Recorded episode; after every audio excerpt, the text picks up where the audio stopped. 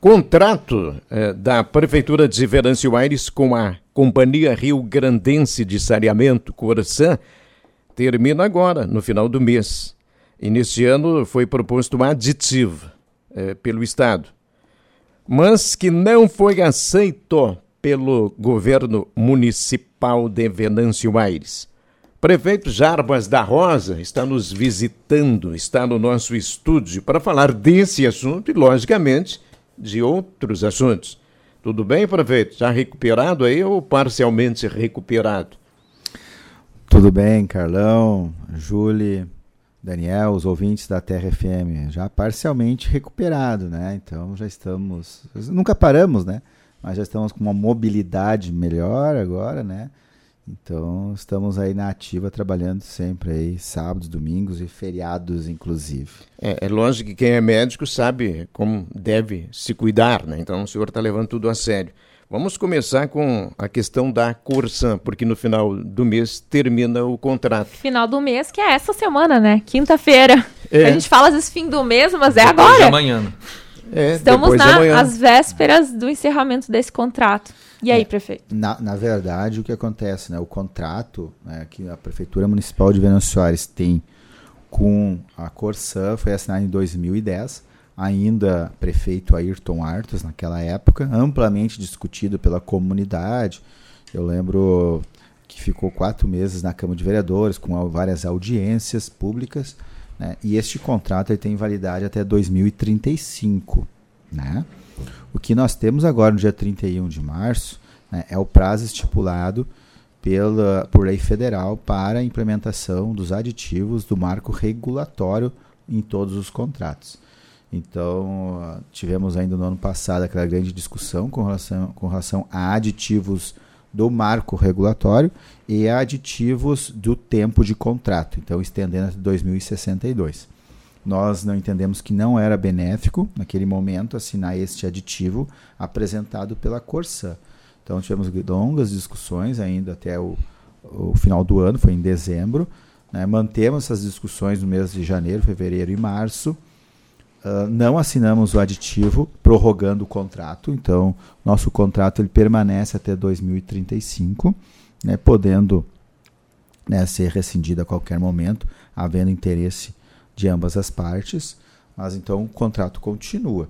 O que nós fizemos agora, e nós, até notícia de primeira mão, acabo de assinar neste, uh, na, na, na, vinda para cá, às 11h30 da manhã, né, o aditivo com a Corsã, onde lá está os, uh, os artigos do marco regulatório, que são uh, 99% da água potável e 90% de saneamento básico até 2033.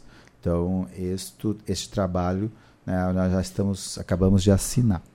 Então, isso é importante porque é, é uma garantia que todo o projeto dos próximos 11 anos aí para poder atingir esses, esse marco regulatório, a Corsã ou a empresa que adquirir ela, porque tem uma previsão aí da direção da Corsã de ir para leilão em julho, né, tem que ser obedecido e nós temos um contrato até 2035, isso não vai ser mudado. Pode ser mudado havendo uh, alguma concessão do município que pode acontecer ainda antes de 2035 assinado agora esse contrato, então, com essas, esses requisitos do marco regulatório. Como é que está a nossa situação nisso? O que, que a Corsa ainda precisa avançar para entregar esses resultados até 2033? Muito boa. Teve algumas questões que foram fundamentais, principalmente com relação a esgoto, uh, tratamento de esgoto, né, que nós temos ainda uma baixa adesão, em torno de 30% só. Claro que estão sendo feitas várias ligações recentemente, ainda semana passada foi autorizado que outras bacias sejam ligadas uh, quer dizer, que as residências podem ligar as bacias para a estação de tratamento de esgotos que nós temos já implantada em Venâncio Soares, mas nós temos muito que avançar. Né? Uh, uma das questões é com relação ao aumento de quantidade e disponibilidade de água e outra é o tratamento de esgoto. Né? O investimento projetado né, através dos engenheiros da Corsan, então, nos próximos 11 anos, que é até 2033, para o marco regulatório, são de 162 milhões de reais para esta finalidade. Então, da onde vai vir esse dinheiro? Da Corsã, da, uhum. né, do fundos de captação ou de dinheiro próprio, recursos próprios, ou de financiamento, mas que a Corsã é a responsável, como ela tem uh, o convênio com a Prefeitura Municipal que faz a concessão. Então, tanto para ampliação de redes de água, de adutoras, uh, de reservatórios que lá está projetado, né, e também de, de tratamento de esgoto, 162 milhões de reais nos próximos 11 anos. Isso em números de hoje. Né?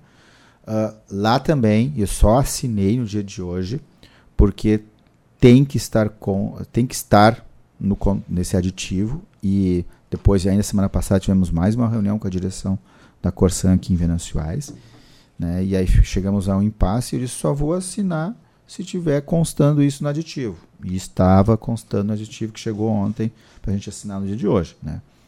que em 2033 até 2000, desculpe, 2023 até 2025, né, tem que ter um projeto, tem que ser apresentado oficialmente um projeto e a implantação de uma nova fonte de captação de água para o município de Venançoais. Né? Então, isso ficou bem claro, não fica subentendendo, até porque se a, a Corsã ou a empresa que assumir não apresentar e não fizer a implantação, ela é passível dentro das cláusulas de multa, advertência e multas. Então, é, essa foi uma prerrogativa que, enquanto não tiver escrito explicitamente implantação de uma nova fonte de captação de água, você não assinaria? Não ia assinar. Então, e veio explicitamente. Então, quem vai dizer onde é que é a fonte, Carlão? Ah, se é para cima, se é para baixo, se é de lá, se é de cá, isso por isso que tem os projetos de elaboração que também constam, que é prerrogativa, que os engenheiros da Corsã façam esse projeto e apresentem para a comunidade. Prefeito, independente de todas essas situações, de todo esse cenário, qual é que é o grau de satisfação do executivo com o trabalho desenvolvido pela Corsã? Nós temos duas coisas assim. Né? Primeiro, né, nós temos uma ótima relação com o gerente local, que é o Wilmor, com os funcionários, que fazem um trabalho muito bom do ponto de vista assim, de relacionamento com as secretarias afins, com o gabinete do prefeito. Então, nós temos uma relação muito boa, muito franca, né, e um trabalho sendo feito integrado. Né, o fundo de gestão compartilhada, que é discutido mensalmente. Uh, nós estamos até nessa semana, está sendo realizado um trabalho, foi feito a semana passada na Avenida Roberto Filho, onde é que vai receber asfalto, lá perto do Parque Chimarrão, um trabalho integrado com a Corsa e com a CISP. Neste momento está sendo feito lá na Ponte Queimada, ampliação da rede de água para favor e também para uma empresa fumageira que está se instalando ali na Ponte Queimada. Estão realizando ontem e hoje os serviços. Né? Então, o nosso trabalho com a nossa equipe local aqui é muito boa, o relacionamento. Agora, sim, nós temos demandas. Temos demandas, nós temos que avançar com relação ao esgoto, com relação à qualidade dos serviços entregues. Aí é uma, a gente entende que é uma empresa terceirizada que presta serviços na repavimentação de um serviço de má qualidade. Isso a gente cobra diariamente a direção da Corsã. Então a gente aproveitou que veio a diretora de Relações Institucionais da Corsã aqui para essa reunião. Levamos ela em algumas ruas uhum. que nosso uh, entender não está contento e ela verificou em loco. Tanto é que foi acionada essa empresa, isso lá em, mar, em, em dezembro já, uhum. e foi refeita essas ruas, né, que foram pontuadas. Nós temos aí várias ruas que vão ser refeitas.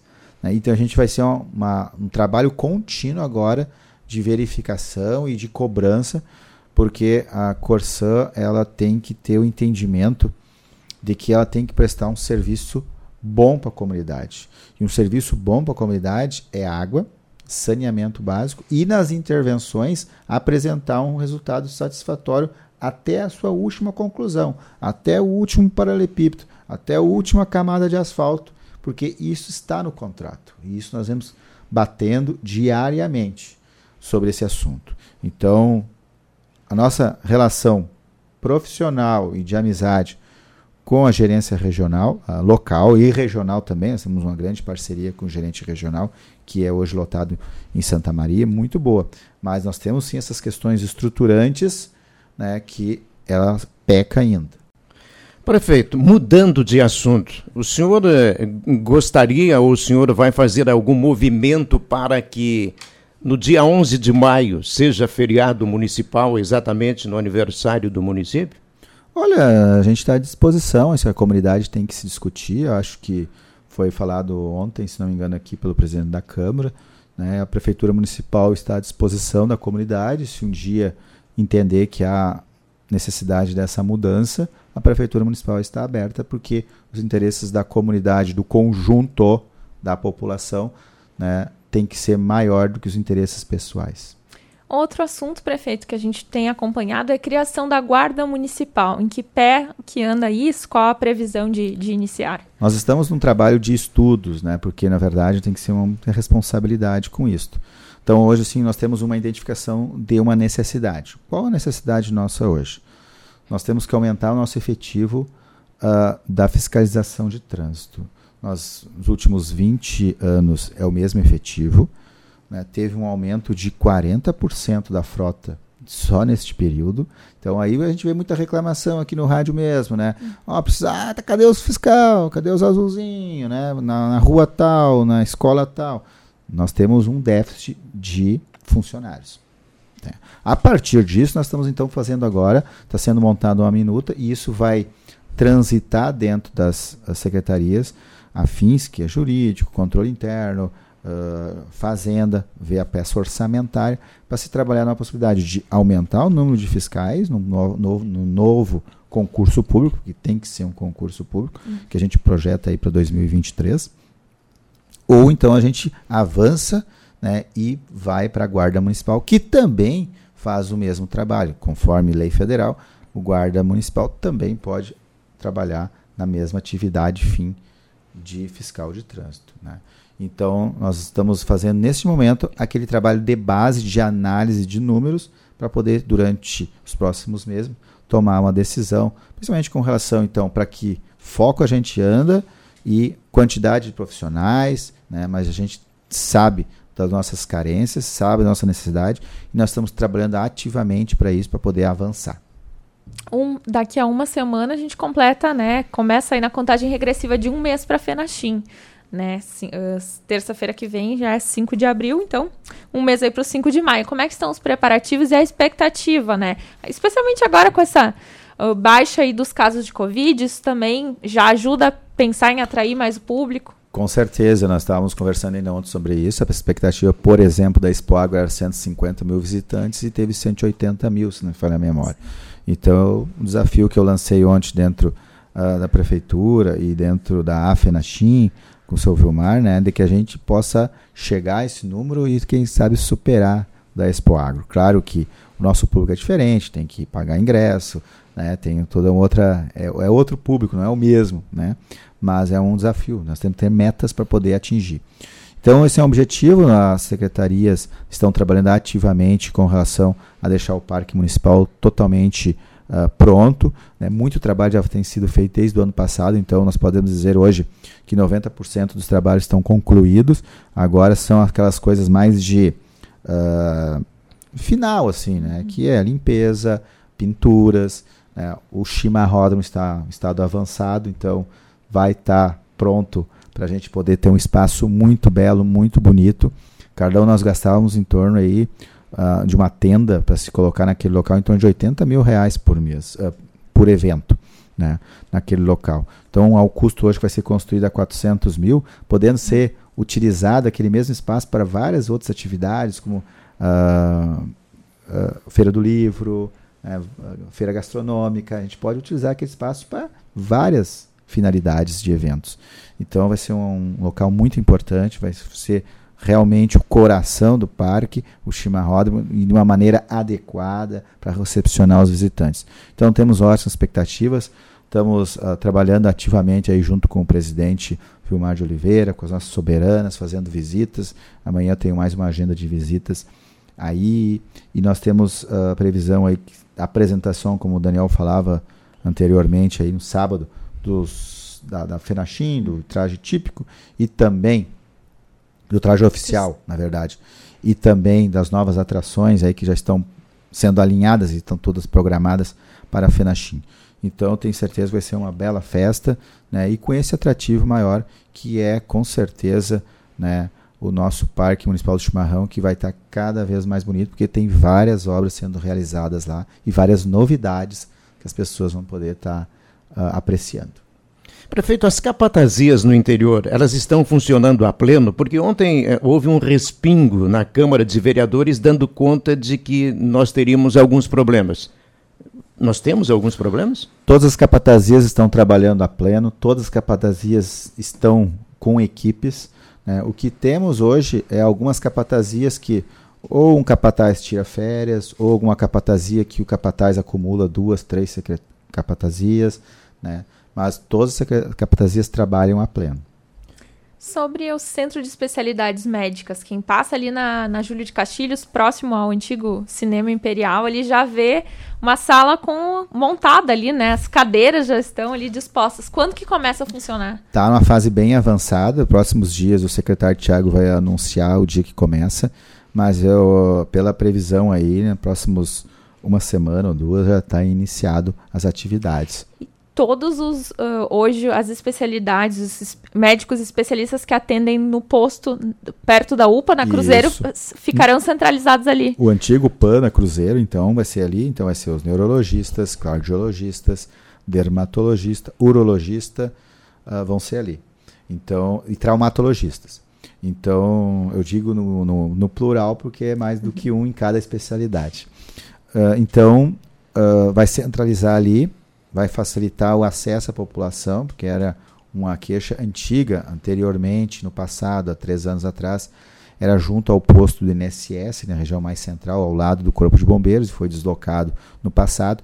Lembrando que aquele prédio ali, que hoje está localizado no bairro Cruzeiro, na verdade é uma equipe, seria uma equipe de saúde da família. Agora a gente recebeu autorização para transformar em uma UBS, uma unidade básica de saúde, com médico e dentista, para atender aquela comunidade, pois ela ainda está descoberto naquela região ali, e, e tanto isso, Brígida quanto uhum. Cruzeiro. E isso deve acontecer, né? Esse posto entrar em funcionamento daí logo na sequência ou vai demandar ainda contratações, enfim? Não, a nossa intenção é logo na sequência, a partir do momento que é deslocado, né, a equipe né, já assume ali. Para fechar, prefeito, uma frase a respeito da situação que nós estamos vivendo em relação à questão da pandemia. Ao mesmo tempo, a gente já começa a ter cuidados com a dengue que está por aí. Bom, a dengue não é novidade, é como a gente diz, é, é que nem Natal. Todo ano a gente sabe que vai ter o Natal. Então, todo ano a gente sabe que no mês de março vai ter a dengue. Já é assim há 10 anos.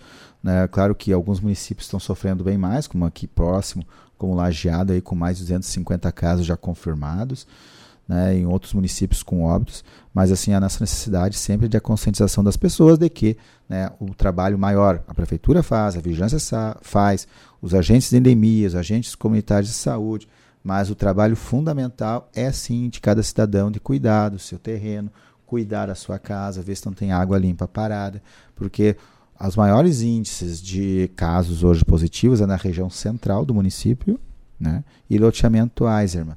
Então, não é próximo ao castelhano, por exemplo. Então, às vezes a gente pode achar que o castelhano é um grande emotivo. Não, o maior número de casos está na região central e loteamento Eiserman. E com relação à pandemia do Covid-19, nós entramos num estágio que já era esperado, que é o endêmico. Né? Hoje a dengue é uma endemia, está espalhada em todo o, o país, só que ele tem surtos, como sempre acontece em março. Né?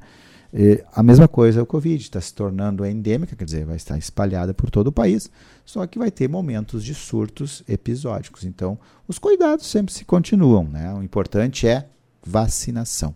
Né? Estava ainda lendo ainda hoje de manhã a grande maioria dos pacientes internados, 95% dos pacientes internados em Porto Alegre, na região metropolitana, são pacientes com mais de 65 anos ou com imunodeficiência, né? Então, esse é o ou que não fizeram vacina. Então, esse é um grande motivo que a gente tem que reforçar sempre a vacinação. E agora está chegando aí, né, a quarta dose para as pessoas com mais de 75 anos. Prefeito Jarbas da Rosa, muito obrigado pela presença aqui. O senhor está sendo convidado, convocado para estar às 11 da manhã no Poliesportivo no próximo domingo para Açoeva é, e Joaçaba. Aí no domingo estaremos lá, com certeza. Vai ter churrasco? Vai ter de tudo, né? Tem que comparecer. E uma chuva de gols da Açoeva também. É, precisamos disso também. Precisamos. Não necessariamente de uma chuva de gols. É, se for um, dois, mas for três pontos é o que importa. Isso aí. Prefeito Jarbas da Rosa participando do nosso Terra em Uma Hora.